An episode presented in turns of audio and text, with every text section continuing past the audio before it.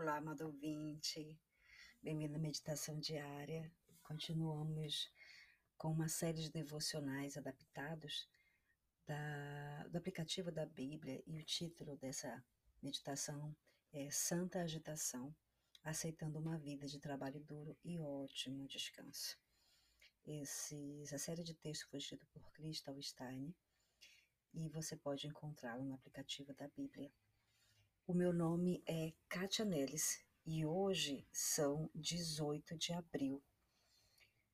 O texto bíblico para esse, essa nossa meditação está em Ruth, capítulo 2, versículos de 5 a 7, e Gálatas, capítulo 5, versículo 7. Vamos lá. Eu li a história da Ruth na Bíblia dezenas de vezes antes, mas no domingo notei algo inesperado. Ruth não fez apenas o mínimo para sobreviver, ela se apressou. Ela trabalhou duro, respeitosamente, descansando quando necessário e terminando o trabalho que estava diante dela.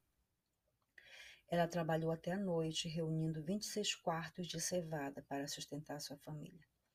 Ruth apareceu para o trabalho e Deus elaborou um plano através de sua vida que levaria ao seu casamento com Boaz e, a sua, e o seu lugar na linhagem de Jesus.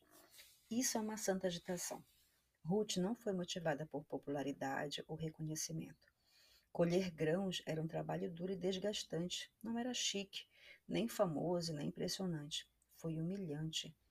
O trabalho de Ruth teve significado e propósito, e acredito que o nosso também tenha significado.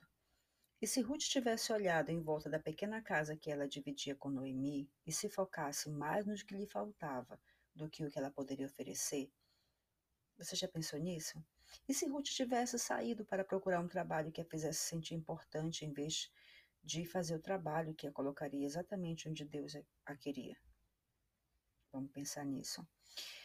Ela poderia ter perdido totalmente a colheita, assim como as bênçãos que Deus queria dar a ela quando ela redimisse a sua família, quando Ele, o Senhor, redimisse sua família. Pode ser difícil sair e fazer o trabalho árduo que Deus nos chamou para fazer, irmãos. Talvez tenham te pedido para servir em um local de trabalho que não honra a Deus e você se sente como um estranho em uma terra estranha.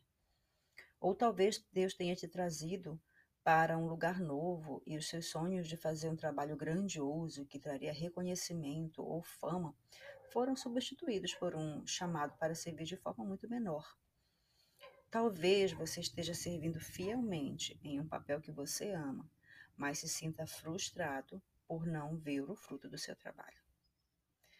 Quando paramos de nos esforçar e começamos a servir, começamos a confiar em Deus para colher o que estamos plantando fielmente. A gentileza que você mostra em seu local de trabalho pode ser a mesma coisa que atrai alguém para mais perto de Deus. O amor que você mostra aos outros nos lugares pequenos, invisíveis e fiéis pode ser o próprio ponto de partida que Deus usará para aproximar as pessoas dele. E aquelas sementes que você planta na fé podem um dia, gerações depois de você ter partido dessa terra, ser o catalisador para um belo presente de Deus que Ele quer compartilhar com o mundo. Que palavra maravilhosa, irmãos. Vamos orar. Ó oh Deus Todo-Poderoso. Algumas vezes nos sentimos tão insignificantes, Senhor, achando que o trabalho de nossas mãos é perdido. Oh, Senhor, e às vezes nós lutamos, não queremos estar em determinado local, porque às vezes não somos recompensados, às vezes somos humilhados. Oh, Deus, fala conosco, Senhor, nesse sentido como tu estás falando agora, e nos ajuda, Senhor, a compreender que tudo faz parte do teu propósito, porque somos teus. Nos ajuda a alegrarmos nisso, porque nada nos faltará, Senhor. Nos ajuda a ter uma santa agitação e descansar em Ti, Senhor. Nós oramos assim, em nome de Jesus Cristo.